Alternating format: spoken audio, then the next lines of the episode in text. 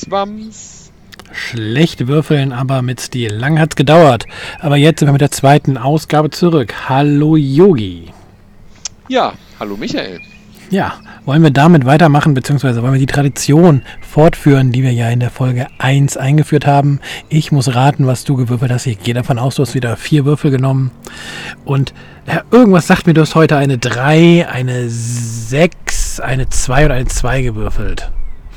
Das Ja, heißt eine also- 13. Äh, Nee, ich weiß nicht. Also eine drei stimmte, der Rest war völlig daneben. Es tut mir wieder leid. Also die Tradition hast du schon mal weiterhin geführt, nämlich falsch zu liegen. Es war insgesamt eine 3, eine 3, eine 4 und eine 1.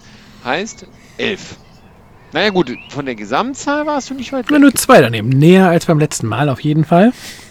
Oh, da kann ich mich schon fast gar nicht mehr erinnern aus, an diese graue Vorzeit. Ähm, was, wie weit warst du da weg? Ich glaube vier oder fünf.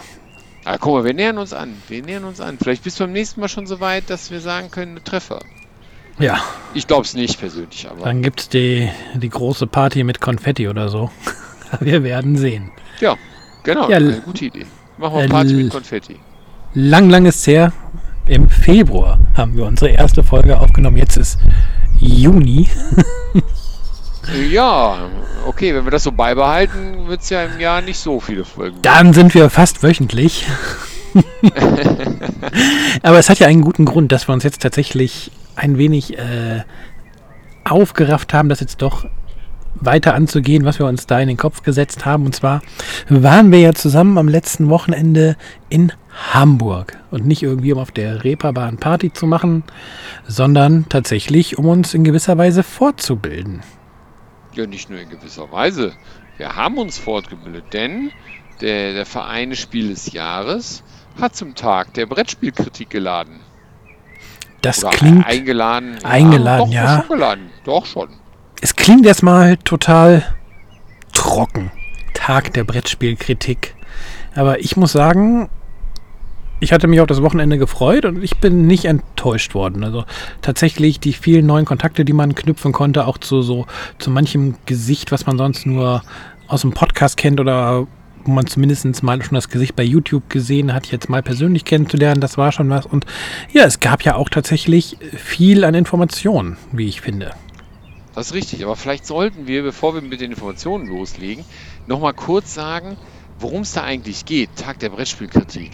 Denn ähm, das kennt ja eigentlich keiner, also wir kannten es ja tatsächlich selber nicht wirklich, denn das ist ja erst die zweite, also es ist wohl offiziell, wenn man so, sogar die dritte Veranstaltung, aber es war wohl die zweite, wo es wirklich so betrieben wurde, weil 2019 gab es wohl schon mal eine Veranstaltung. Genau, Ähm, das war die und erste Auflage in der Form, wie es jetzt auch war. Genau, und äh, worum geht es beim Tag der Brettspielkritik? Ähm, es waren mehr, Tag ist auch äh, nett gesagt, es sind eigentlich eher zwei Tage, ne? So. Und ähm, ja, es waren alle, ich sag mal, Kritikschaffenden der Brettspielszene aufgerufen, dort teilzunehmen. Sprich, alles, was schriftliche Blogs betrifft, ähm, Podcast, äh, Podcasts und natürlich auch YouTuber. Ne? Alles, wo Brettspieler halt heutzutage ja, rezensiert, kritisiert und besprochen werden. Ne? So, und es war auch eine gesunde Mischung an Leuten da. Ne? So, und dann ähm, war es halt so, dass man sich dann dazu verschiedene, ich nenne das mal Seminare ne, oder Workshops, Workshops ist glaube ich sogar noch das bessere Wort, die, da gab es halt zu verschiedenen Themen, konnte man sich im Vorfeld schon ein bisschen ähm, mit auseinandersetzen und sagen, welche man gerne belegen möchte. Und ähm, ja, dann kam es dazu. Dann, zu den Themen kommen wir gleich, deswegen bin ich noch so ein bisschen kryptisch. Äh, aber ja, und, und da, dann kam es halt auch zu den Kontaktknüpfungen. Ne? Oder habe ich jetzt was Wichtiges vergessen irgendwie? Nö, ich glaube, du hast das schon ganz äh, gut umrissen, was so die Idee dahinter ist. Und ja, tatsächlich das Kontakte knüpfen fing ja eigentlich schon am Freitag nach der Anreise an, sage ich mal. Da wurde ja ähm, schon ein Spieleabend im Rahmen des Tags der Brettspielkritik veranstaltet, ähm, wo man dann schon mal, ja, die ersten Leute kennenlernen konnte und ja, wer in der Spieleszene ist, der kennt das ja auch von den diversen Veranstaltungen. Da ist man nicht scheu, sich einfach mit in Anführungsstrichen fremden Leuten an den Tisch zu setzen und zu spielen. Und ja, es gab Abendessen und dann wurde gespielt. Und das ja, war wirklich, muss ich muss sagen, das war, das war ein schön, schöner, lockerer Einstieg eigentlich in das Wochenende. Auch jetzt tatsächlich, ich glaube, wir haben zuerst Katharina gespielt. Das hat mich halt nicht mhm. komplett abgeholt, aber gerade wenn ich jetzt an die Top Ten Runde danach ähm, ja, zurück. ja, ja, denke, wo du mit acht Leuten am Tisch sitzt, wo eigentlich ja nur wir beide uns kannten und ich glaube halt äh, Dominik und Jutta von den Würfelwerfern kannten sich schon ähm, vorab, aber wenn du im Prinzip äh, sechs oder sieben Leute, mit denen du noch nie vorher gespielt hast, einschätzen musst und was in die richtige Reihenfolge bringen, da war ich doch erstaunt, wie gut das funktioniert hat und ja, was da auch für kreative ähm, Antworten auf die Aufgaben kamen. Absolut. Also das ist auch das, was mir wirklich am meisten äh, hängen geblieben ist. Das Katharina fand ich auch okay. Ich fand es ein bisschen interessanterweise, nachdem ich diese hart, nicht so ungut, aber hartwurstige Regel durch vorgelesen wurde oder uns vorgelesen wurde und das begriffen habe, wie das funktionieren soll, fand ich das eigentlich sogar gar nicht so schlecht. Aber das, das kommt natürlich nicht an diese Top Ten Runde ran. Ne? Da muss man wirklich einfach mal sagen, das stimmt schon. Also das war wirklich toll. Top Ten hatte ich vorher noch nicht gespielt. Natürlich, dadurch, dass es zum Spiel des Jahres nominiert ist, sehr viel darüber gehört. Aber erzähl mal Leuten was von einem Partyspiel, das bringt einfach nichts, das muss man einfach selber auf den Tisch bringen. Ne? Also nichts anderes zählt und wir haben wirklich sehr gelacht. Definitiv. es war einfach total witzig und äh, ja, allerdings vier bis neun Spieler hat das Ding, ne? Das ist natürlich so, aber die muss man natürlich erstmal haben, ne? Und das lebt auch eher, also ganz echt, du hast lieber neun als vier. Ja, das ist richtig. Aber es war tatsächlich, ich, ich fand, es war so, so der richtige Eisbrecher, so an dem Abend. Ja. Man ist zwar, man ist zwar vorher schon ähm, ins Gespräch gekommen, aber an mancher Stelle war es dann noch vielleicht noch so ein bisschen reserviert. Aber nachdem du das Ding gespielt hast, da war irgendwie so tatsächlich, zumindest in der Gruppe, mit der wir das gespielt haben, das Eis gebrochen und ja, man war angekommen. Auf jeden Fall, vor allem wenn ich an den, äh, dessen Namen ich leider, es tut mir wirklich leid, den, den schwäbischen Kollege von äh, Buchprofile, ich weiß ja, Thomas. Nicht, na, Thomas, äh, äh, der muss sagen, also er hat ja dann auch mit unserer Jungteberge gewohnt, das haben wir dann ja auch rausgefunden. Und es war wirklich ein sehr, ein sehr netter Typ, schöne Grüße, falls du uns hörst. Und ähm, wie der sich am nächsten Tag am Frühstückstisch die sieben Muffins reingezogen hat, das werde ich auch nicht vergessen. Aber das hat nichts mit Top Ten zu tun, das ist einfach eine geile Anekdote. Sieben, die, die waren auch lecker. Aber Mini-Muffins, bitte, Mini-Muffins. Wir reden hier nicht über ausgewachsene. Ausgewachsene. Normale Muffins. Großen Eltern-Muffins. Nein, äh, ja, das, stimmt, ja, das stimmt schon. Ja, es waren Mini-Muffins, okay, touché, aber es war trotzdem sensationell. Sieben Stück. Wow. Geil. Entschuldigung. Also, ne, haben geschmeckt, die waren auch wirklich lecker. Waren wirklich Ja, da hast du ja so ein bisschen jetzt schon die Brücke geschlagen zum, zum Samstag, Samstag, Zu, zum, zum Haupttag eigentlich. Und ja, der Tag war interessant, der Tag war aber auch durchaus äh, in gewisser Weise anstrengend, weil es halt so viele Informationen waren. Also allein, also die, die Eröffnungsrede morgens hat ja schon so ein bisschen ähm, den roten Faden vorge vorgegeben, dass man versucht äh, rauszufinden, ja, wo steht die Brettspielkritik, wie kann die Brettspielkritik ihren Weg in die Kulturkritik finden? Und ja, als äh, zumindest Andreas Becker dann in seiner Rede davon gesprochen hat, dass ja eigentlich alles Dilettanten am Werk sind, da musste sicherlich der ein oder andere erstmal schlucken, bis er dann die, die ursprüngliche Bedeutung des Begriffes mal erklärt hatte und ja eigentlich ja alle Leute Dilettanten sind, die etwas hobbymäßig betreiben und eben nicht professionell. Ja, absolut.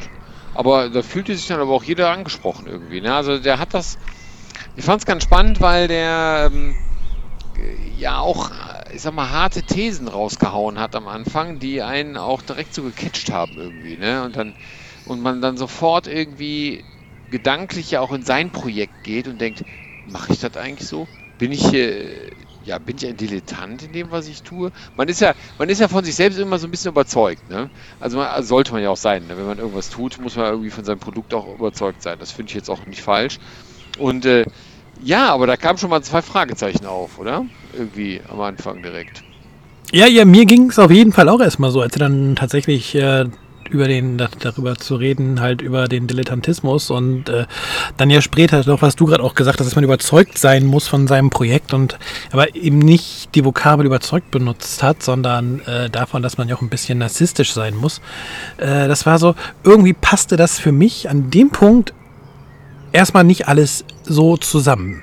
Ja, aber über den Tag hat sich das dann, hat sich, oder gerade auch, wir waren ja anschließend in seinem, in seinem Workshop zur, zur Kritik, ähm, hat sich das dann so ein bisschen doch ähm, klargestellt, was er aussagen möchte. Und für mich war es dann so, ja, eigentlich hat er total recht mit dem, was er sagt. Das stimmt, allerdings muss ich sagen, und das, das hab ich, haben wir auch in dem Seminar von ihm, das, das kann man tatsächlich als Seminar bezeichnen, auch gesagt, dass der, das Wort Narzissmus halt doch irgendwie schon so negativ behaftet ist irgendwie. Vielleicht tut man dem Begriff an der Stelle Unrecht, aber eigentlich ist es ein negativer Begriff und ich, ich finde, man sollte, ich weiß nicht, ob man sich selber, wenn man sein Produkt gut findet, als narzisstisch bezeichnen müsste.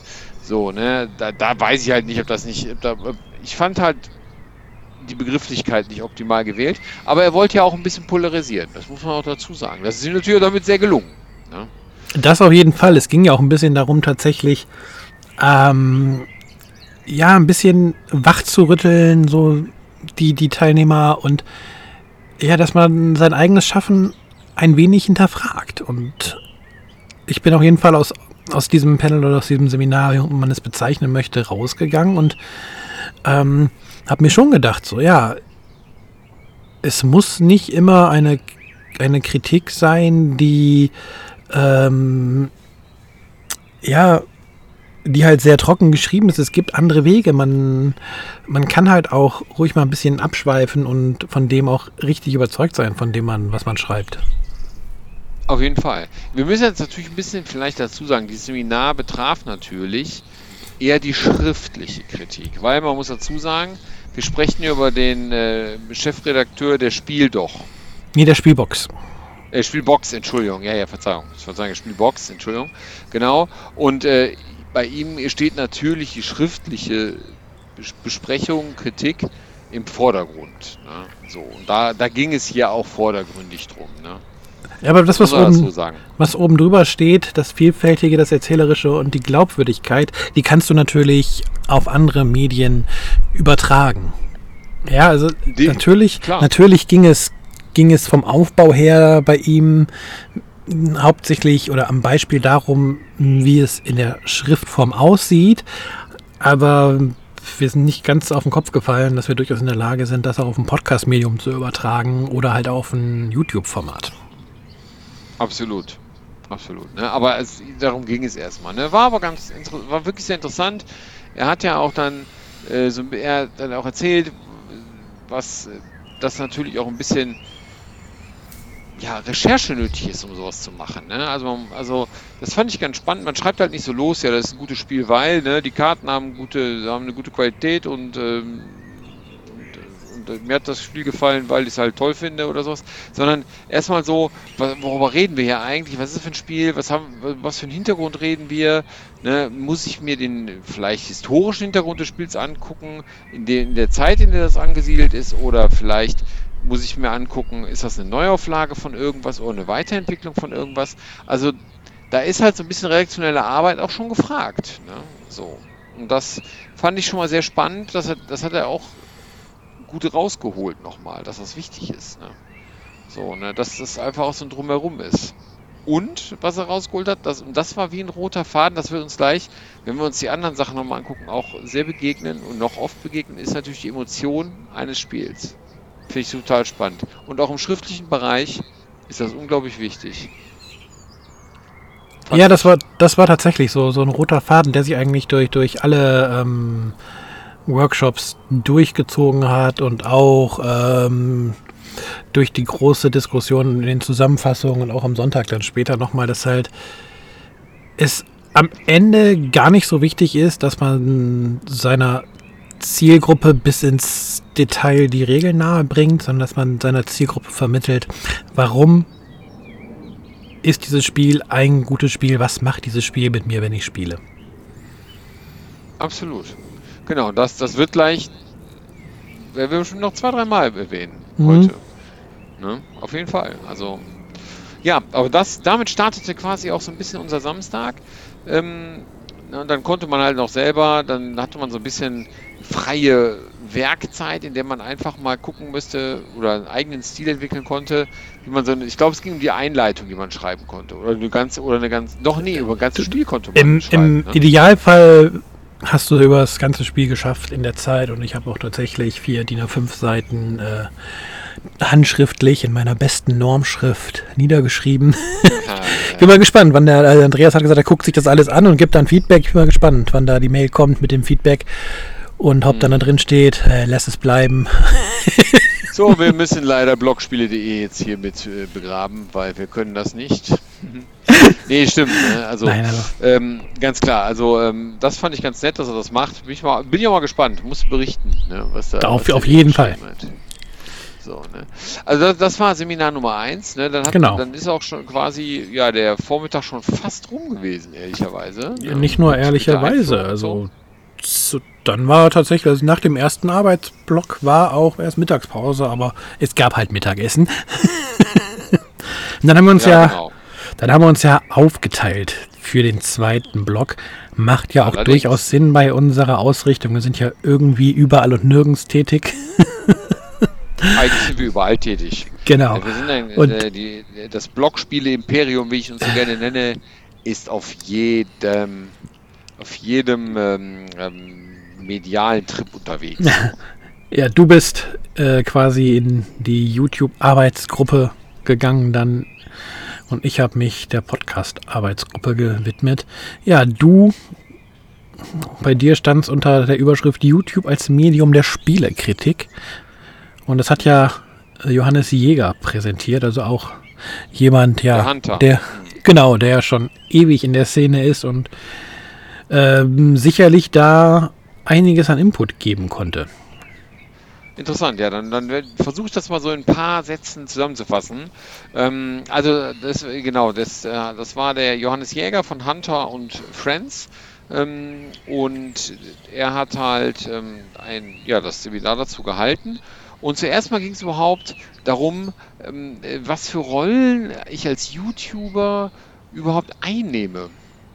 Äh, wenn, wenn man in dieser Form des Videos. Es gibt ja verschiedene Arten von Videos, ne, weil es ging ja erstmal darum, was machen wir überhaupt? Ne? Machen wir wirklich eine, machen wir wirklich eine Kritik oder machen wir eine Top-Liste oder machen wir ein Interview oder machen wir Brettspiel-News oder da gibt es ja bei YouTube sehr, sehr, sehr viele verschiedene Möglichkeiten, Videos zu produzieren und zu machen. Und je nach Video ähm, nehme ich als, ich nenne das mal Protagonist dieses Videos eine andere Rolle ein. Und es geht halt darum, ich kann halt einfach der, zum Beispiel der Informant, ich nenne es mal Informant, ich, wir hatten ein anderes Wort dafür, das fällt mir gerade nicht ein, aber ne, der, derjenige, ich kann Brettspiel-News machen, das ist eine relativ neutrale Rolle, dann sage ich euch, ja, weiß ich nicht, Mindclash Games hat jetzt ein neues Spiel auf Kickstarter im Crowdfunding oder, oder Asmodee hat folgende Titel angekündigt, ne, und, oder die Spiel doch ist jetzt von Duisburg nach Dortmund äh, verlegt, solche Dinge. Ne. Dann bin ich eher so der neutrale Erzähler und, ähm, und ja, mache einfach Informationen. Ne. Dann gibt es aber auch die Möglichkeit, das ist ähm, viel häufiger der Fall, Entertainer zu sein. Ähm, das heißt, ich mache die Videos, um zu unterhalten. Ne? In welcher Form auch immer. Ähm, also das jetzt auseinander zu bröseln wäre wahrscheinlich zu vieles gut, aber ich kann ein Entertainer sein. Dann haben wir noch eine Begrifflichkeit gefunden, äh, was ich auch sein kann. Er nannte das Influencer. Äh, ein schwieriger Begriff, wie ich finde, weil was heißt denn Influencer? Aber, ähm, aber ich fange ja schon, aber es ist ja tatsächlich so, ähm, wenn ich Spiele empfehle und sage, das, das ist der geile heiße Scheiß, sag ich mal, dann Influ Influ ja, wie sagt man Influenze? Nein. Wie sagt Dann man denn? beeinflusse ich. Beeinflusst, das wäre das deutsche Wort. Ja, ja, genau. Beein sagen wir beeinflussen. Äh, beeinflusst natürlich schon die Leute, die mir zugucken. Wenn, wenn die sagen, ja, hier der Eugi, der ist aber der, dem vertraue ich. Der ist so, der hat so meinen Spielegeschmack. Und wenn der sagt, äh, das ist ein tolles Spiel, dann äh, muss ich das auch haben. So, ne? Äh, und es gibt natürlich ja dann tatsächlich den Kritiker. Ja. So, und ähm, die Frage, die natürlich im Raum stand, kann YouTube überhaupt Brettspielkritik? So, spannend, komme ich gleich nochmal drauf. Ähm, aber wir haben schon mal festgestellt, dass diese Rollenverteilung sehr schwammig ist und sehr ineinander übergeht. Weil in einem Video kann ich quasi fast alles davon gewesen sein. Ne? Je nachdem. Ne? Also man, man ist ja irgendwie Entertainer und Influencer gleichzeitig. Ne? Oder mal bin ich auch einfach nur der Informationstragende und trotzdem irgendwie Entertainer und so weiter. Also das, das vermischt sich halt sehr. Ne? Und ähm, äh, ja, es gab noch mehr andere, andere Themen. Was, was muss man so machen? Was kann man machen mit YouTube? Was ist der Vorteil bei YouTube? Da wurden ja auch Leute gefragt was denen am wichtigsten ist, warum ist YouTube zum Beispiel ein Medium oder ne, was sind die Sachen, die am wichtigsten sind bei YouTube, worauf die meisten Leute Wert legen. Da hat jetzt der Johannes seine Community gefragt, die natürlich sehr groß ist, aber natürlich nicht komplett repräsentativ. Ne? Aber spannend. Ähm, meine erste Vermutung war ja, dass das Wichtigste bei YouTube derjenige ist, der da sitzt. Ne? Ist der authentisch und so weiter? Nein, Wichtigste ist Material. Die Möglichkeit, das Spiel mit all seinen Komponenten anzusehen, einfach mehr zu gucken, als wenn ich jetzt, als wenn man nur darüber erzählen würde oder man ein Foto reinhält. Das ist halt tatsächlich einer der wichtigsten Punkte. Was ich auch absolut nachvollziehen kann. Ne, wenn, wenn, wenn du mir jetzt irgendwie von Top 10 erzählst, obwohl Top 10 ist ein schlechtes Beispiel, aber weiß ich nicht, was nehmen wir denn jetzt mal hier? Ich gucke mich jetzt hier mal in meinem Spielezimmer um. Ich äh, sag jetzt mal, Tainted Grail steht hier. Tainted Grail erzählt und ähm, was für tolle Miniaturen und ich über die Karte laufe und so weiter. Und das kann ich mir nicht angucken. Und YouTube bietet halt die Möglichkeit, die Leute abzuholen, indem man sagt, hier, guckt euch mal diese Miniaturen an, guckt euch mal den Plan an. So sieht das Ganze aus. So sieht das Material aus. Ja, das, diese riesen Box kriegt ihr, wenn ihr das Spiel kauft das ist schon eine Menge wert. Das wollen viele, das ist halt das, was viele als Vorteil an diesem Medium sehen. Und dann gab es, und das fand ich persönlich sehr interessant, und das hat der Johannes auch als eins seiner Lieblingsthemen ähm, hingestellt, dass, äh, dass, dass es ein Paradoxon gibt in der YouTube-Welt. Denn es ist so, dass wenn man mal so fragt, welche Leute so am glaubwürdigsten sind, sprich, guckt man sich die Podcaster an, die Blogger oder die, die, die YouTuber, kommen die YouTuber immer als letztes. Die sind gefühlt in der Wahrnehmung am wenigsten glaubwürdig. Und das war spannend, weil, und ich fand seine These gut, weil eigentlich ist es komisch. Denn wenn ich bei YouTube sitze und ich sage euch jetzt, Tainted Grail ist ein mega tolles Spiel. Das müsst ihr spielen, das ist mega gut. Dann sitze ich ja dahinter, ihr, ihr seht mich, ich, der Yogi, sage euch, Tainted Grail ist gut. Ich stehe voll und ganz dahinter mit meinem Gesicht, mit meiner Gestik, mit allem rundherum. Ja, also mehr Yogi kannst du dahinter nicht bekommen, hinter der Empfehlung. Währenddessen, wenn wir jetzt hier im Podcast sitzen und uns darüber unterhalten, du hörst meine Stimme. Aber wer der Typ jetzt hier ist, der hier was erzählt, das weiß doch eigentlich keiner, oder? Es sei, ich meine, ich gehe davon aus, dass ihr alle unsere schönen Videos guckt, auch wisst ihr, wer ich bin vielleicht, ja.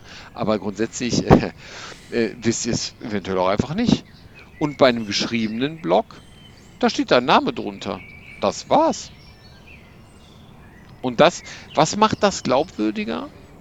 Als jemand, der mit Haut und Haar sich ins Video stellt, sein Gesicht in die Kamera hält und sagt, hier, ich empfehle euch dieses Spiel. Warum ist der nicht glaubwürdig? Fand ich spannend. Da gab es natürlich, gab es natürlich dann auch noch so ein paar Thesen, woran das so manchmal so liegen kann. Auf den Punkt gebracht hat man es nicht. Allerdings, so richtig auf den Punkt zu bringen, ist es ja auch nicht. Ne? Allerdings gab es einen Kritikpunkt zum Beispiel, dass natürlich vielen, vielen Leute den YouTuber nicht trauen, was zum Beispiel so Arbeit mit Verlagen angeht, mit Rezensionsexemplaren und so weiter, ähm, dass man einfach sagt, ja, die sind eventuell beeinflusst von den Verlagen. Ne, weil sie vielleicht der eine oder andere ja sogar bezahlt wird für eine Spielvorstellung. Also keine Rezension in dem Sinne, aber eine Spielvorstellung, sogar bezahlter Content ist. Und die Frage ist, kriege ich von einem Verlag XY, eine, werde ich dafür bezahlt, eine Spielvorstellung zu machen und ich kriege vier Wochen später ein Rezensionsexemplar, wo ich eine Rezension zu mache, die dann vielleicht auch gut ausfällt, weil mir das Spiel jetzt tatsächlich auch gefällt. Aber nimmt mich der Seher, der Konsument, wirklich noch als neutral wahr? Wo der jetzt weiß, der hat vor vier Wochen noch bezahlten Content für diesen Verlag gemacht? Kann der überhaupt neutral über dieses Spiel berichten? Gute Frage. Ne? Gab es noch so Spannende Frage Antwort auf jeden drauf. Fall. Ja, gab es auch keine richtige Antwort drauf. Ne? Also kann man, glaube ich, auch in eineinhalb Stunden nicht klären, so, ne? mit einem Plenum von 25 Mann. Ne? So, aber interessante Fragen, die aufgekommen sind an der Stelle. Ne? Und die Frage ist, machen wir wirklich Kritik? Oder, ne? weil die meisten Leute sagen, ja klar, ihr seid Kritiker, aber es ist ja nicht unbedingt, es ist sofort eine Kritik, wenn ich sage, mir gefällt das Spiel, weil. Ne? Also im Volksmund wird direkt gesagt, ja, du hast es ja kritisiert. Ist das wirklich schon Kritik? Auch eine spannende Frage. Ja. Jetzt habe ich eigentlich mehr Fragen gestellt als Antworten hingelegt ne, nach dem Seminar, ne? Irgendwie.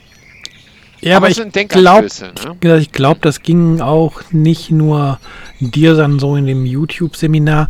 Es war ja auch tatsächlich in, der Morgen, in der Morgensitzung auch so, dass halt äh, nicht irgendwie, dass man rausgegangen ist und eine Antwort auf alle Thesen und offenen Fragen bekommen hat, sondern es ging ja auch ganz viel darum, Denkanstöße mitzunehmen. Und ja, tatsächlich im, in dem Podcast-Workshop, äh, ja, war, war das Erlebnis ganz ähnlich. Wir haben jetzt nicht über die Glaubwürdigkeit unbedingt von Podcastern geredet, aber ähm, nachdem man so ein bisschen in Gruppenarbeit erstmal die Pros und Kontras von Podcasts grob ausgearbeitet hatte, ähm, ja, war eigentlich noch mehr Gruppenarbeit oder ähm, mehr Experimente geplant, was das Thema anging. Aber eigentlich ist mal eine Diskussion gekommen, ähm, was das Medium so ein bisschen ausmacht. Und ähm, der Nico Wagner von den Brettagogen und der Manu von Insert Moin hatten das Ganze moderiert. Die haben dann auch so ein paar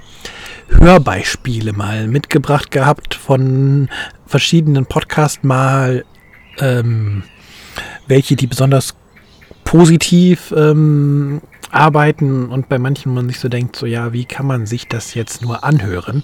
Und da war dann tatsächlich, das ist, der Nico hatte tatsächlich die zweite Folge von den Brettagogen dabei, wo wir nach zwei Minuten reingehört haben.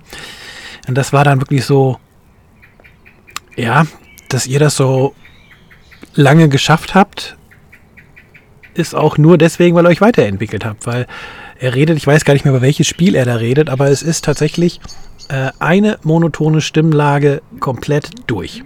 Ist natürlich tödlich für ein, für ein Medium, was von Audio lebt, was halt auch davon lebt, dass man Emotionen über die ähm, Stimme transportieren muss. Ne? Und, Spannend ja. übrigens, wir sind übrigens auch in Folge 2.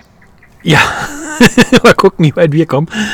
Ja, und im Gegensatz hatte er dann tatsächlich schon auch die Spielträumers dabei, die quasi schon ihren Inhalt in, in der Folge in Form eines Hörspiels äh, präsentiert haben, was auch dann ein totaler Gegensatz war, aber was einfach aufgezeigt hat, was auch in dem Medium möglich ist. Und ja, es führte die Diskussion dann ganz schnell weg von eigentlich, äh, wie kann man oder was macht Podcasten aus und ähm, ähm, wie gut ist das Medium für Spielkritik geeignet, weil da waren wir uns eigentlich ziemlich schnell einig, dass es das durchaus ist, wenn man ähm, halt nicht anfängt, jetzt einen Spielplan vor sich hinzulegen und anfängt, äh, den Spielplan im Detail zu erklären, wo was ist. Ja. Aber das war dann viel interessanter festzustellen, dass man sich ganz schnell einig war, eigentlich werkelt diese Podcast-Szene vor sich hin und alle finden ihre Hörer. Aber warum ist man eigentlich nicht vernetzt? Ja, und mhm. da kam man dann tatsächlich auch auf YouTube, wo es ähm, gerade viel noch die kleineren Kanäle auch sind, die Community-Formate ins Leben gerufen haben, um sich in gewisser Weise gegenseitig zu unterstützen und solche Dinge, sondern so, und da kam so ein bisschen halt das Gefühl über, dass so, was das angeht, die, die YouTube-Szene enger zusammen ist, als was die Podcaster-Szene ist. Und da war halt am Ende ähm, dass man sich gewünscht hat, jetzt das auch irgendwie für Podcasts hinzukriegen. Und ja, es ist tatsächlich jetzt auf dem Beeple Discord Channel für die Podcaster quasi ein Bereich geschaffen worden, in dem man sich jetzt kreativ austauschen kann. Und allein, dass sowas aus so einer Veranstaltung hervorgeht, ist auch schon mal super klasse. Mega. Finde ich auch. Ähm, zumal das stimmt, ist, ist ja auch wahr, ne? Also die, die YouTube-Kanäle sind etwas vernetzter, weil es gibt tatsächlich mehrere Community-Formate. Ob die immer alle sinnvoll sind, kann man sicherlich nur streiten. Aber die, aber die Sache ist, der Kontakt ist da. Das heißt also, man, man, man kennt sich, man schätzt sich ne, und man, man spricht miteinander. Und habt ihr nämlich Lust, wollen wir nicht mal was zusammen machen? Diese Frage kommt dann schon mal öfter. Mhm. Ne? Ja, und wenn es natürlich die Podcast-Szene auch schafft, ähm, das zu erreichen, dass also Podcasts sich auch gegenseitig einfach einladen und mit, in Projekten zusammenarbeiten, glaube ich, ist da viel gewonnen. Auf jeden Fall. Ja, es war auf jeden Fall sehr spannend, das zu sehen, dass da ähm, diese anderthalb oder zweieinhalb Stunden, wie lange war das? das ist, Zeit verfliegt immer so, ja, zwei Stunden war es, glaube ich. Zwei Stunden war es ungefähr angesetzt, ja. ne, ja. Ähm, das war auf jeden Fall super spannend. Ähm, ja, zu sehen, dass man, dass man da was machen möchte und ja, da saßen ja auch Leute, die haben sich vorher noch nie gesehen, aber man hat irgendwie gemerkt, irgendwie sitzt man im, im gleichen Boot, hat die gleiche Idee oder ne, hat die gleichen, liebt das gleiche Medium und ja, warum also sein eigenes Süppchen kochen? Und ja, das ist halt, ich finde das schön, wenn, wenn in so einer kurzen Zeit da so ein bisschen was entsteht und man das Gefühl hat, diese Diskussion, da dieser Gedankenaustausch hat was gebracht. Total. Ich fand übrigens, das muss man auch wirklich sagen, wenn ich mir das gesamte Publikum angucke, ich weiß jetzt nicht, wie viele Teilnehmer die gesamte Veranstaltung hatte, das habe ich jetzt ehrlicherweise jetzt nicht recherchiert. Ähm, aber ich fand der Anteil der Podcast-Schaffenden, sage ich mal, war schon sehr hoch. War mein Eindruck. Waren viele Podcaster da. Ja, da darfst du halt Aber auch jetzt mal nicht vergessen oder nicht außer Acht lassen, dass das Podcast-Medium als, als ähm, die Wahl, um über seine Leidenschaft zu berichten, natürlich auch eins ist, was sehr dankbar ist. Ja, also du sitzt halt relativ zügig vor deinem Rechner und hast irgendwo ein Mikrofon zur Hand und kannst was aufnehmen und drauf losplappern. Gerade wenn du es jetzt, wie wir jetzt hier machen, auch noch in einem, in einem Dialogformat machen, wo man sich die Bälle ein bisschen zuspielen kann. Du brauchst halt keine Kamera. Du musst auch nicht irgendwie der beste Schreiberling sein. Du musst keine Angst davor haben, dass du jetzt einen Text in die Welt raushaust, wo die Kommasetzung nicht stimmt, wo tausende von Rechtschreibfehlern drin sind, die du nicht bemerkst, obwohl du es irgendwie noch durch die Rechtschreibprüfung laufen lässt, etc. etc. Das ist halt, ich, ich würde mal sagen, es ist in vielen Dingen, auch wenn auch wenn im Podcast natürlich Recherche bedeutet in, in vielen äh, Dingen und man nicht irgendwie blind über ein Spiel reden sollte oder über ein Thema, aber es ist trotzdem so ein bisschen aus dem Bauch heraus, ja, ein bisschen freier und äh, einfacher in der, in der Entstehungsphase als vielleicht auch vor allen Dingen auch äh, einen YouTube-Kanal, ne?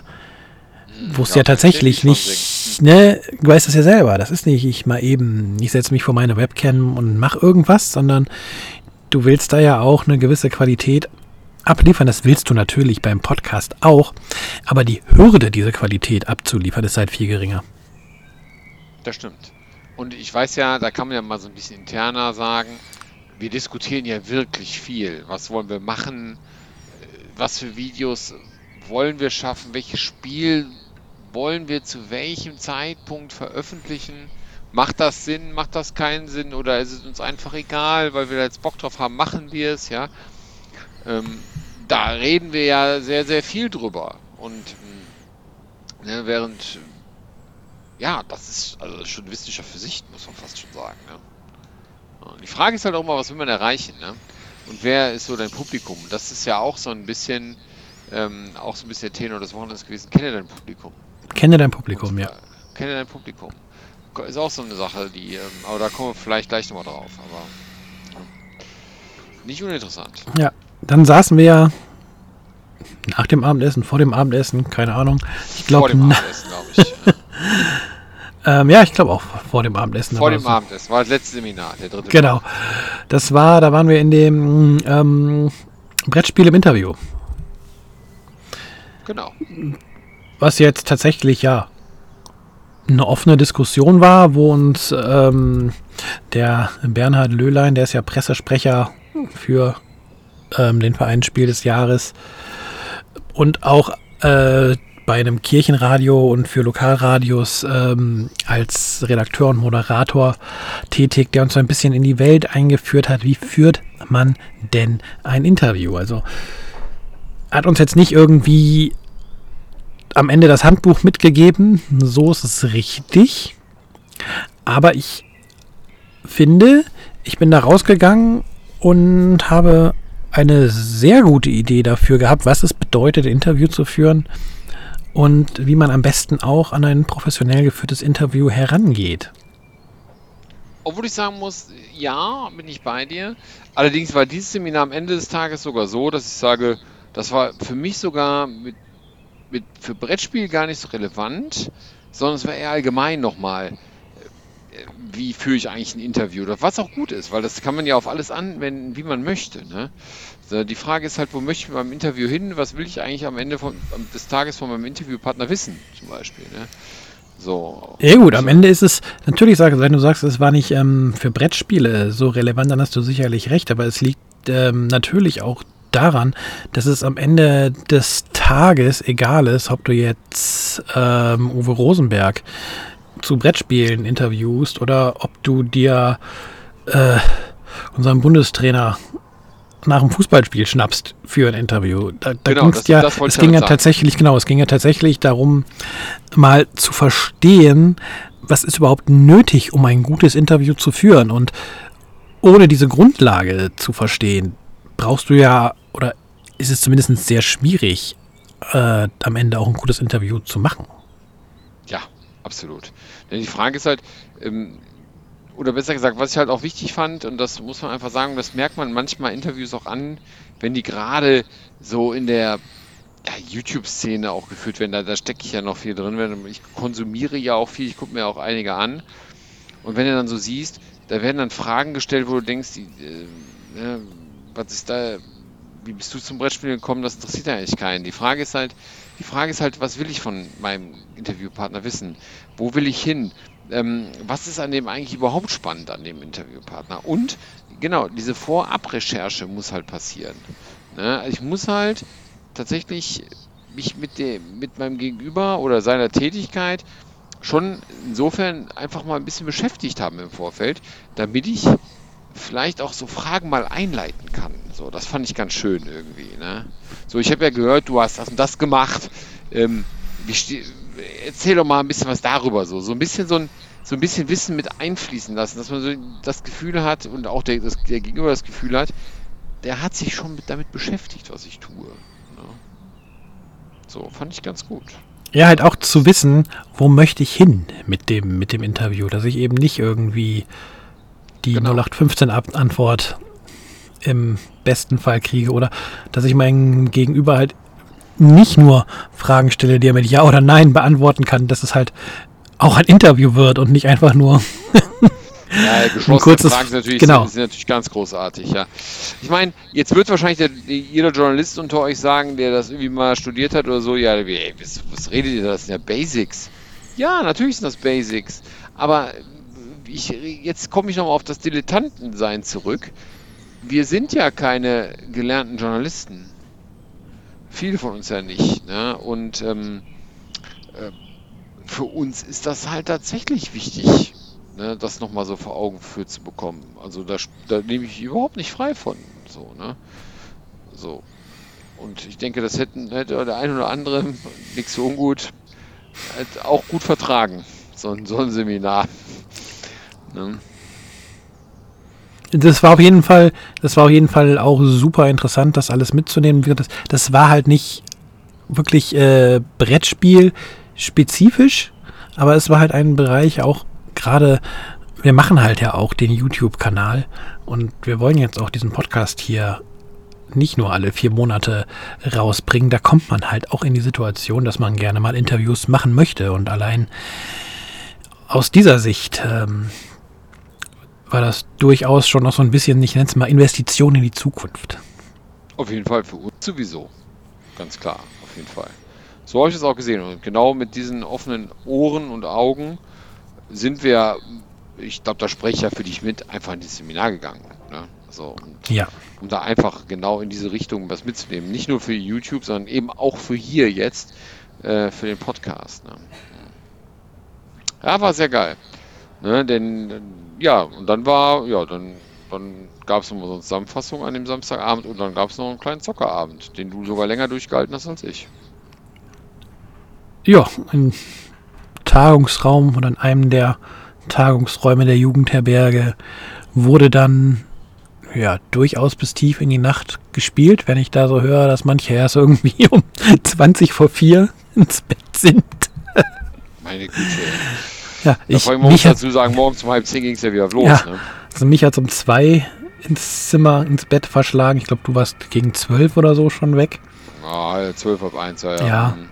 Aber da wurde tatsächlich auch bunt gemischt in den unterschiedlichsten Gruppen ordentlich äh, gespielt, vom einfachen Kartenspiel irgendwie bis, ja, da wurde um 12 Uhr noch Arche Nova auf den Tisch gepackt. Also ich sag's mal so, mein Absacker war Azul 4. Geile weitere Fragen. Die ganzen einfachen Kartenspiele habe ich vorher gespielt und dann meint einer um halb zwölf oder um viertel nach elf, komm, jetzt müssen wir mal Azul auspacken. Ich sag Azul, ja, Azul geht immer ja, dass er natürlich Azul 4 meinte. Ähm, ja, okay. Das war schon äh, ein bisschen brainy, muss ich sagen. Danach war ich auch müde und danach war auch okay, dann ins Bett zu gehen. Tatsächlich. Ja, passte schon. War auf jeden Fall ein geiler Abend. Und am nächsten Tag gab es dann noch so eine kleine Podiumsdiskussion, ne, bevor es dann quasi auch in, die, in das Ende der Veranstaltung eingeläutet wurde. Ne. Ja, die auch super spannend war, fand ich. So. Also ein bisschen auch zu hören, wie die andere Seite die, äh, die Arbeit wahrnimmt, die man macht und wie auch damit umgegangen wird, wenn mal keine Rezension kommt oder eine schlechte. Ja, das genau. Man muss dazu sagen, wer, wer saß da überhaupt? Also das war ja der Harald Schrapers, hat das ja so ein bisschen moderiert, ne? Hier der, der erste Vorsitzende, glaube ich, ne, vom Spiel des Jahres. Und ähm, dann saß halt die, ähm, äh, verzeihen wir jetzt die Familiennamen nicht drauf, die Andrea von Amigo Spiele dort, genau. die, die, also die, ähm, ähm, die, ähm, ja, wie, wie sagt man, Pressesprecherin, wie sagt, wie sagt man, was ist sie? Kommunikationsmanagerin. Irgendwie sowas. Äh, ich weiß gar nicht, wie deren genauer Titel ist. Dann der ähm, ein Spielautor, hier, der, der jetzt im Endeffekt, wie heißt er? Der Jens-Peter Schliemann, der Schliemann, genau, der auch das Spiel Kinderspiel Zauberwerk gemacht einheimsen hat. konnte. Ja, er konnte sogar den Preis sogar am Ende einheimsen. Sehr schön. Glückwunsch übrigens an dieser Stelle. Ähm, genau, als Spieleautor.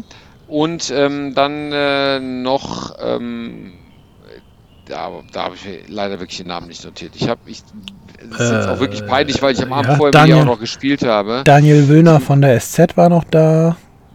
Ja, aber sie meine ich jetzt hier. Äh, die, Britta Stöckmann. Die, Britta, Britta, genau. Britta Stöckmann, die in der äh, Redaktion von Hochspiele gesessen hat, jetzt aber bei Knizia Games ist.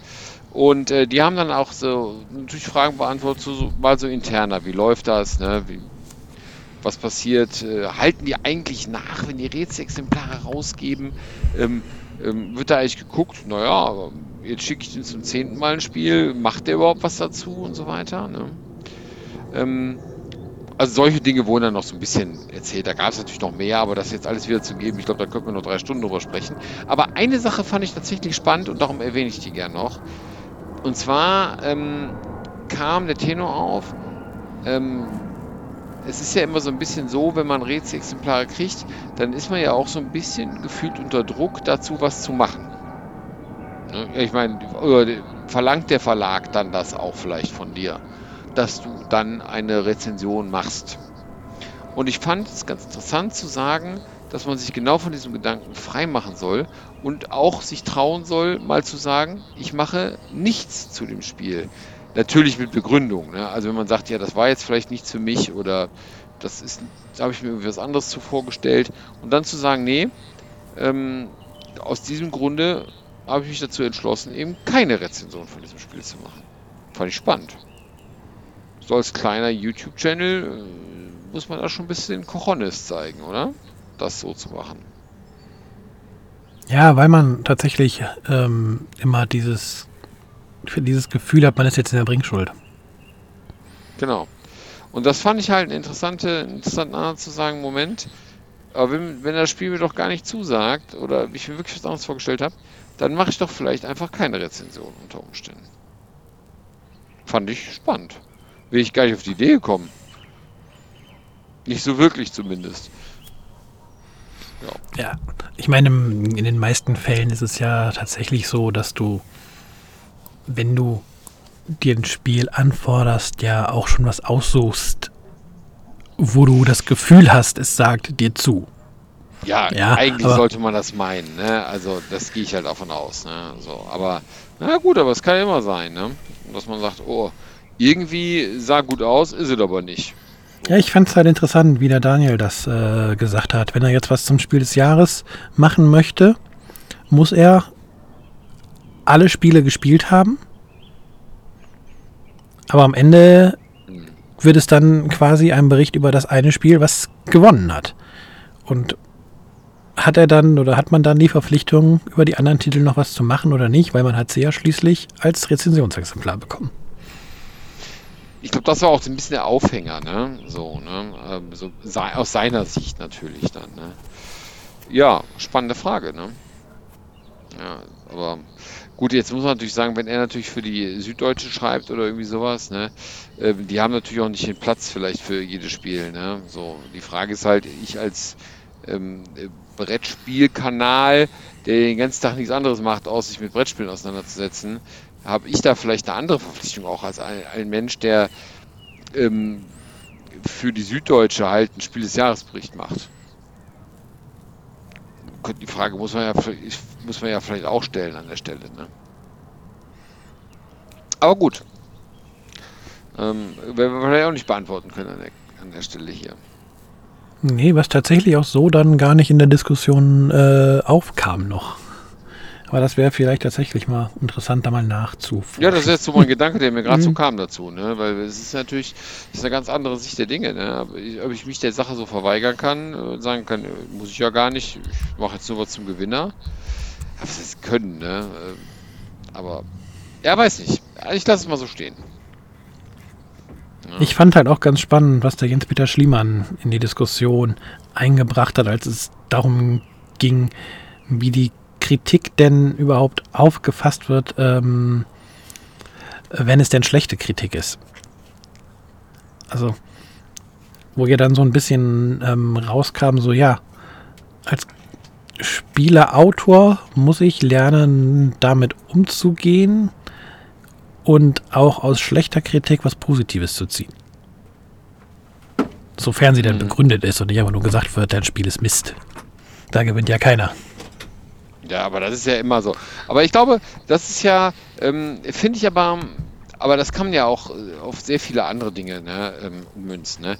Wenn mir jetzt einer unter ein YouTube-Video schreibt oder jetzt hier vielleicht irgendwo als Kommentar in dem Podcast, Jungs, ey, das könnt ihr so nicht machen, weil, ne? oder das hat nicht gefallen, weil dann packe ich das ja genauso an. Natürlich, wer kriegt schon gerne negative Kritik serviert? Keiner kriegt das gern. Aber genau, man muss es als Chance verstehen. Ne? Und dann mal gucken, was, warum haben wir jetzt eine schlechte Kritik bekommen? Und ähm, ja, und dann eventuell, ja, was daraus lernen. Sich vielleicht, wenn es berechtigt ist, auch was zu verändern. Ne? Und natürlich, ich warte jetzt auf das äh, große Kolonialzeitspiel von Amigo. Ja, das sowieso, ja, ja, genau. Da, aber da hat es ja gesagt, da stehen, sie stehen ja jetzt nicht so für so. Nee, eben, Spiele nein, natürlich nicht. Aber das, das war schon, das war schon auch eine interessante Diskussion, ob man oder wie man äh, Themen in einem Brettspiel behandeln kann und sollte, die ähm, vielleicht nicht mehr zeitgemäß sind oder wo sich die, die Sicht drauf deutlich verändert hat. Und ja, ist natürlich auch ein Thema, da, da kann man auch nicht in der kurzen Zeit auf die finale, auf, die, auf eine finale Antwort kommen. Nee, kann man überhaupt Aber, nicht. Da können wir eine ganz eigene Sendung zu machen. Ne? Eine, das kann, da kannst du wahrscheinlich eine ganze man, Reihe draus machen. Ja, ja, da, so eine Frage wie darf Mombasa eigentlich überhaupt noch auf den Tisch, ja?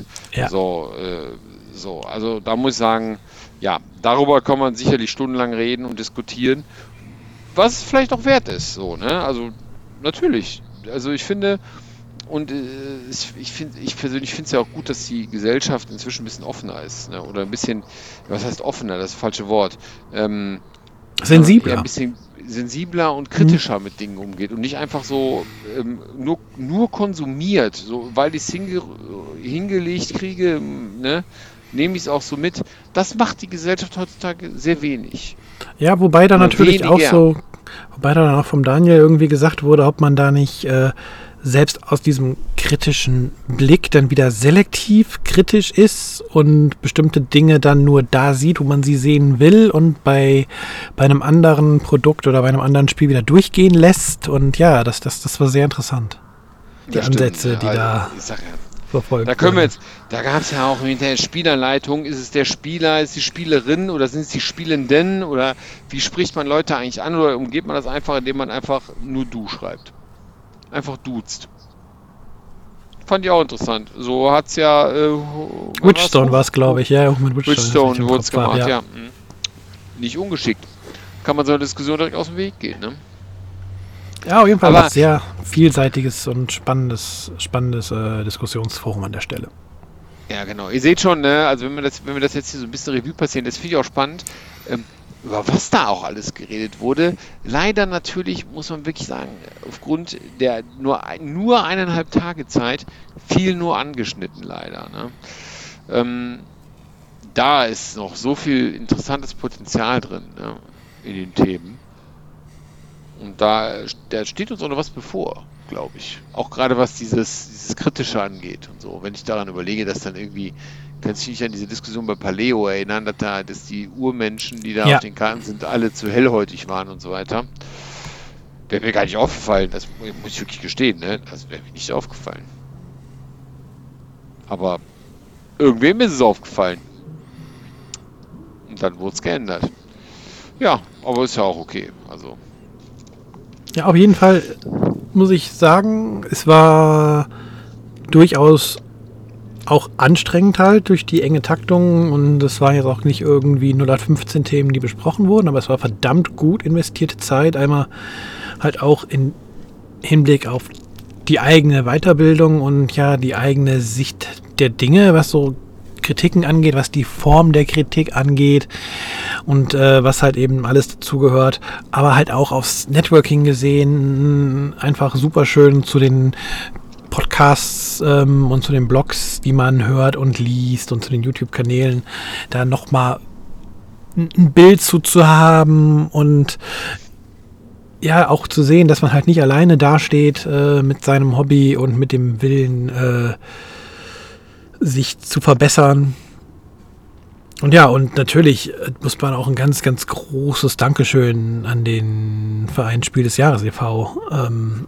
aussprechen. Es ist, es ist nicht selbstverständlich, das auszurichten, auch in dieser Qualität auszurichten, zu diesem Preis auszurichten und es ist auch nicht selbstverständlich als professionelle Journalisten, die ja zum Teil dann da auch zugegen waren und ihre Panels ähm, gegeben haben und auch halt mit in der Jury zum Teil sitzen und so, sich die Zeit zu nehmen halt für die Dilettanten. Ja, das stimmt. Also das, das kann ich nur unterschreiben. Ähm, ich, ähm, wir waren ja auch am Ende ich geflasht, wie wir saßen hier, wir haben ja auch stundenlang im Auto darüber noch gesprochen, was wir alles erlebt haben und so weiter. Das hat uns ja wirklich auch bewegt, ne? Und das war wirklich, ja, kann man wirklich nur sagen, Dankeschön, dass es diese Chance gibt oder gab und hoffentlich auch wieder geben wird, dass ähm, ähm, das hoffentlich nächstes Jahr oder ich weiß gar nicht, was für eine Taktung die sich da vorstellen, ob das jedes Jahr sinnvoll ist oder ob man das in einer anderen Taktung macht, aber eigentlich glaube ich, dass das sogar jedes Jahr sinnvoll sein kann.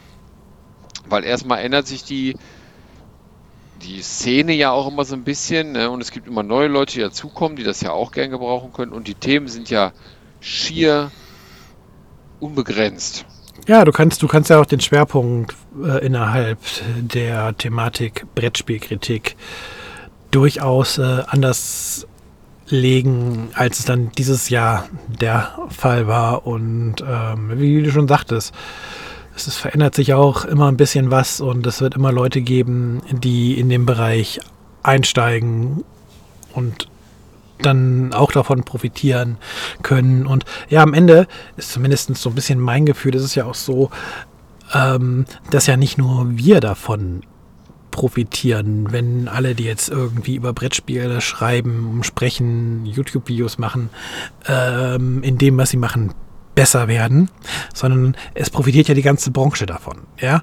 Bessere Kritiken äh, bringt mehr Aufmerksamkeit für Leute, die vielleicht noch nicht mit Brettspielen zu tun hatten. Natürlich ein Brettspielkanal, der nur die absoluten Expertenklopper auf den Tisch bringt, wird auch nach so einem Tag nicht unbedingt den Neueinsteiger äh, erwischen, der nur mit seiner Familie spielt. Aber auf die breite Masse gesehen ist ja auch dann allen geholfen, wenn auch in dem Hobbybereich, in der Hobbyberichterstattung die Qualität steigt und die Glaubwürdigkeit steigt.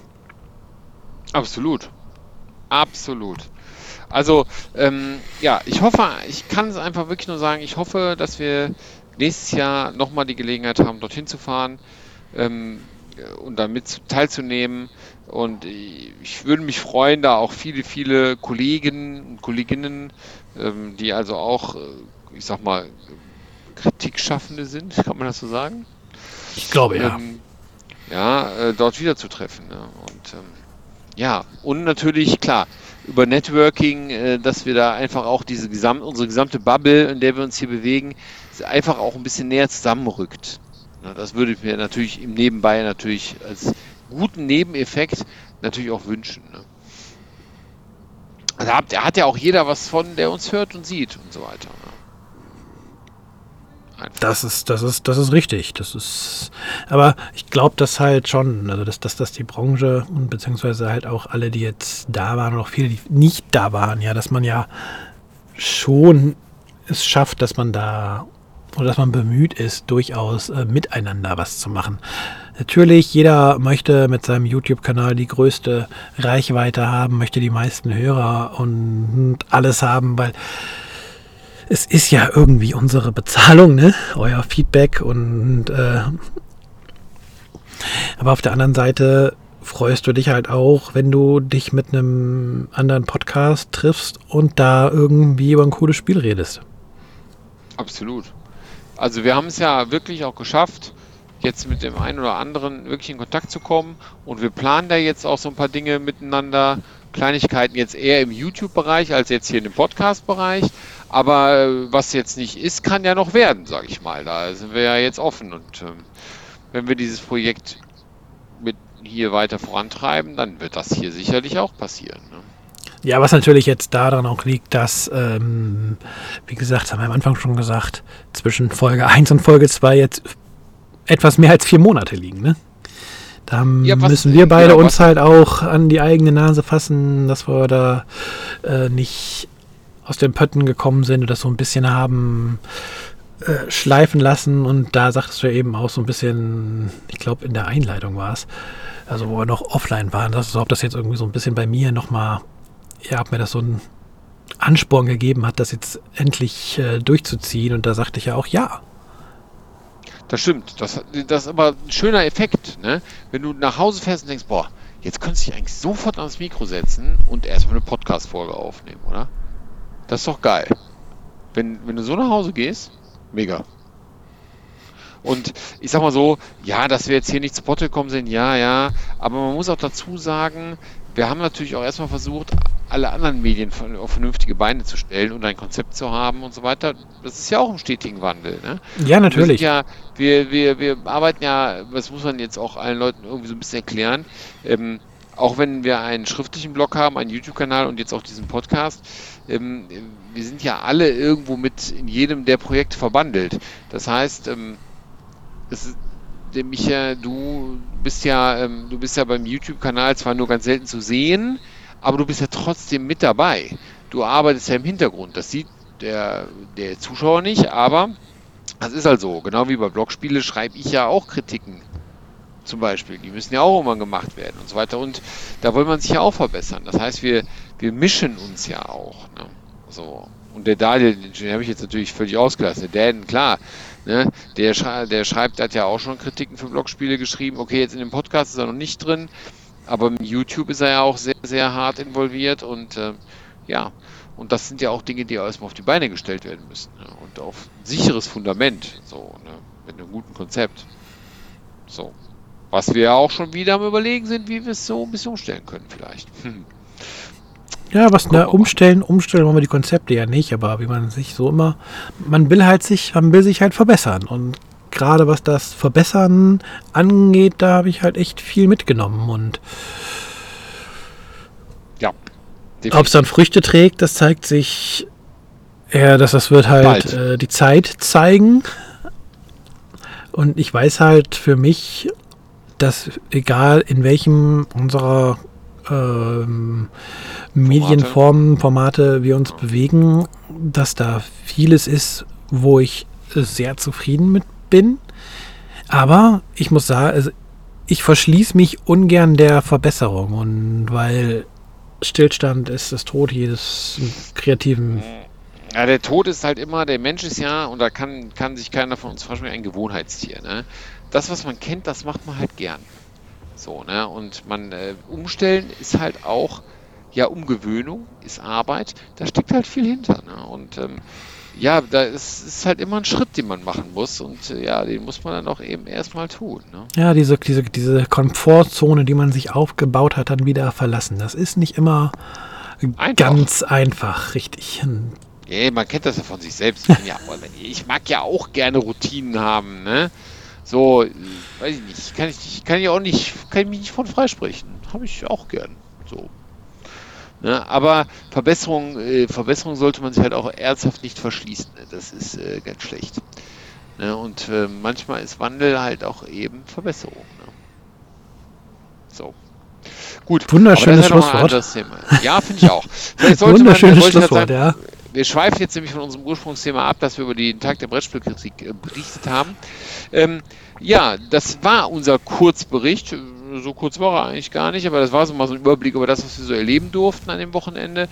Und äh, wenn ihr dazu natürlich Fragen habt oder sowas, dann äh, ja, fragt uns ruhig. Also wir, wir stehen da gerne offen, weil ich glaube, die Berichterstattung von dem Tag ist relativ übersichtlich bisher. Ne? So Auf spielbar.com habe ich bisher vom Georgius einen richtig schönen Bericht gelesen. Ich weiß nicht, was jetzt noch folgen wird. Ich glaube, den verlinke ich dann nochmal in den Shownotes. Und ja, wenn ihr, wenn ihr selbst und eure Meinung dazu sagen wollt, zu dem, was wir so von uns gelassen haben oder auch allgemeines Feedback zum Podcast, ich würde sagen, ich packe einfach mal unseren Discord in die Shownotes. Der ist zwar noch nicht wirklich belebt, aber das ist denke, für so einen Podcast das einfachste, um ähm, gesammelt Feedback ja. einzuholen. Das denke ich auch. Ja, gerne. Lasst gerne Feedback da. Und äh, ja, wenn ihr dann noch Fragen habt zu dem Tag, wir stehen äh, Rede und Antwort. Genau. Ansonsten wartet auf Folge 3. Ich verspreche euch, wir brauchen nicht wieder vier Monate bis die kommt. Und in der Zeit schaut auf blogspiele.de vorbei oder auf YouTube, gebt da mal Dice Brothers ein und dann werdet ihr Yogi und Dan schon finden, wie sie euch was in die Kamera halten und darüber reden. Oder mal wieder zeigen, oder mal wieder zeigen, wie die Einkäufe im Monat eskaliert sind. Ach ja, was soll ich sagen? ist bald wieder soweit, ne? ja, in zwei Wochen, glaube ich, dürfte wieder. Ja, ja, ja. Gucken wir mal. Die Stapel in die Kamera gehalten werden. Ich sag's mal, ich spoiler mal, der Sekundärmarkt war nicht mein Freund in diesem Monat. Ich habe schon gesagt, ich könnte ja mal aus Spaß mit den drei Tüten vorbeikommen, die ich von meiner Schwester an Kinderspielen geerbt habe. Dann ist die Stunde schon voll. Allerdings, da können wir des Michael Welsing Einzugs, Einzugs Einzugs-Special ähm, äh, eine Stunde lang nur neue Spiele oder so. Krass. Oder Spieleeinzug nonstop oder so. Oder die totale Eskalation. Da gibt es ja, viele die totale Eskalation. Äh, boah, krass. Ja gut, du hast sie aber nicht gekauft, du hast sie geerbt. Also das. aber sie sind neu eingezogen. Es das heißt ja neu eingezogen. Das ist korrekt, aber man muss ja zumindest relativieren. Aber wir wollten ein Schlusswort sprechen. Jetzt, Ja, wir du kennst das. wieder- Dann kommt die, dann ja. kommt die große Laberei. Wie das im Podcast so üblich ist. Man ist mit dem Thema fertig, macht das Schlusswort und dann redet man noch drei Stunden weiter. Das ist richtig. On tape. Ja, machen also. auch andere. Ja, das ist richtig, ja. Ja, macht Nein, ja auch Spaß, ne? Es macht ja auch Spaß. Das ist, ist so genau. unser Hobby, ne? Es macht einfach Laune. Aber ähm, dann gucken wir mal. Ähm, ja, wie gesagt, lasst gerne Feedback da, würde uns freuen. Dann, dann freuen wir uns auch darauf und wir versprechen, dass wir nicht vier Monate brauchen bis zur nächsten Folge. Das ist so ein Wort, oder? Das ist auf jeden Fall ein Wort. Na gut. Dann würde Okay. ich sagen, genießt, was heute? auch immer ihr noch macht. Genau, wo ihr uns Wir hört, uns. fahrt weiter Auto oder ich hoffe, ihr seid nicht eingeschlafen, wie ich das schon mal gerne bei Podcasts mache. Oder ähm, Joggt weiter, kocht weiter, was auch immer. Sei. das ist Genau das so Schöne. es. Man kann es überall und immer hören. Richtig. Und wir hören uns Ja. dann in Folge Bis 3. nächsten Mal. Alles klar. Würfel schön. Macht's Bis gut. dann. Ciao, ciao. Bis dann. Tschüss.